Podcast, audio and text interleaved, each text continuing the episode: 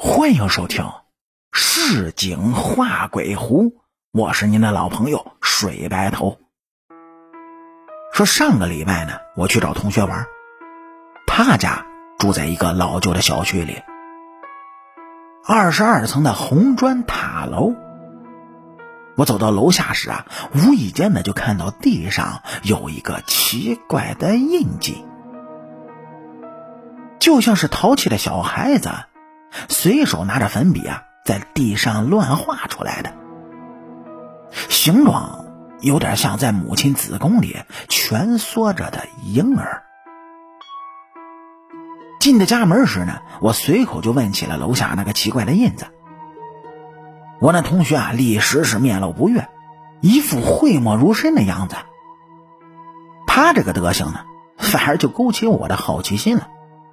一番死缠烂打、不依不饶的追问之下呢，他总算是给我讲了那个诡异痕迹的由来。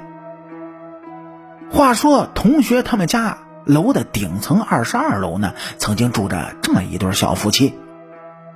男的是中学的化学老师，女的呢在家外企做老总的助理。本来这日子呢过得是和和美美、蜜里调油的。谁知两个人的儿子出生没多久就被确诊为了二幺三体综合症，也就是咱们俗话说的弱智。从此呢，这个小家庭啊就被愁云笼罩了。夫妻俩带着孩子是四处的求医，可几乎所有的医生都无奈的告诉他们，以后这个孩子恐怕要成为他们一生的负担了。紧接着没多久，这孩子的妈妈呢，也许因为绝望，或许是觉得空虚，竟然跟自己的德国老板发生了婚外情，而后是毅然决然的就与化学老师离了婚，抛下了他们父子俩，是奔赴了异国他乡了。离异后的化学老师呢，终日借酒浇愁，萎靡不振。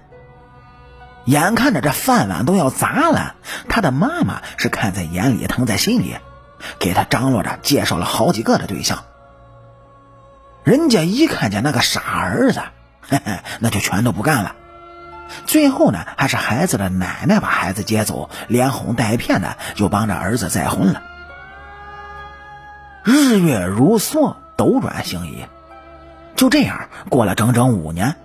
期间，这化学老师呢又有了一个健康的儿子，三口之家过得也算温馨。可谁知好景不长，老师的妈妈被查出了癌症，而且已经是晚期了，最多呢还有几个月的活头。他一直是独自的帮着儿子抚养着那个傻儿子，并且隐瞒现在儿媳妇至今。眼下自己生命啊已经可以算是进入倒计时了。等自己去世了，这个傻孙子，那可该怎么办呢？说有一天的凌晨呢，塔楼里的很多人都还在沉梦未醒的时候，只听见啊砰的一声巨响，化学老师那个傻儿子被人从二十二楼扔了下来，当场毙命。孩子的奶奶随即去派出所自了首。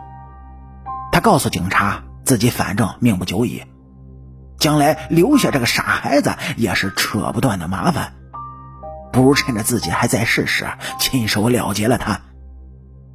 于是他趁着儿子一家三口出门旅行时摔死了孙子，伏法认罪。